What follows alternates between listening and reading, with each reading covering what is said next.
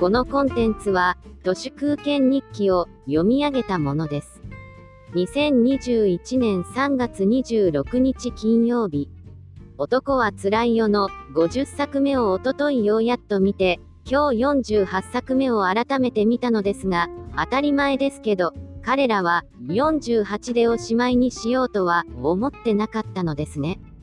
そしてそうやって多くの物事は終わるつもりなく終わると思います。政財感学マスメディアだってそうやって終わるんです。きっと50と48の間には当たり前ですが49があります。それがデジタルです。1997年の49では車虎次郎は生きていることになっています。2019年の50では、オープニングの主題歌を桑田佳祐が歌っているのですけど、渥美清が死んでからの49では、八代亜紀が歌っています。山田洋次の中では、リニアなんですね。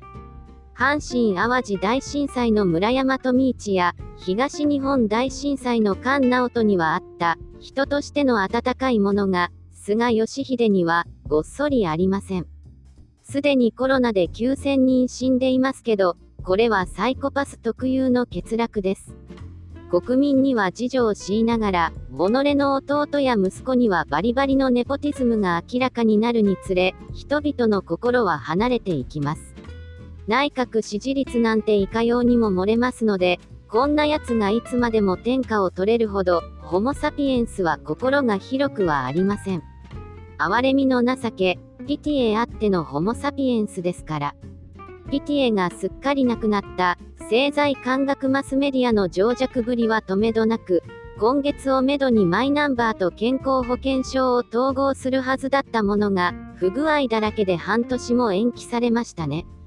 ココアというアプリは iOS や Android のバージョンアップにも対応できませんでした。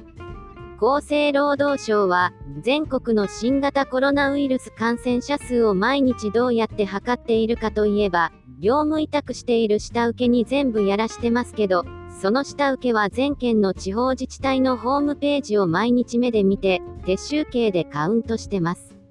頭悪すぎますね。組織そのものが、ボケ老人です。情弱の最先端が、政財感学マスメディアだろうなと思います。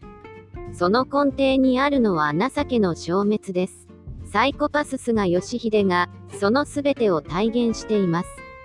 情弱高額納税者向けのしょぼい中抜き通販ショップとしてのふるさと納税、世界の富豪のマネロンでしかないカジノ誘致、ジャパンハンドラーに吸い取られ放題の誘致改革、どれもこれも根底にあるのは菅義偉の冷血ですが、彼を許しているのは政財感学マスメディア総意としての底なしの劣化だろうなぁと思います。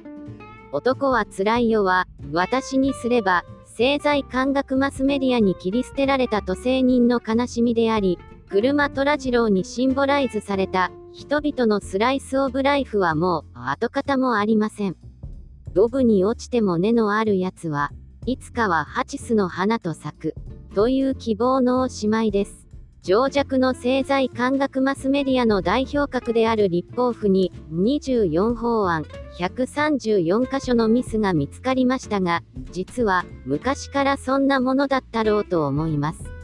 人々をドブに突き落として花の芽を摘むサイコパスが総理大臣の国ですから仕方ありません。よかったですね。以上本日も最後まで誠にありがとうございました。人の行く裏に道あり花の山。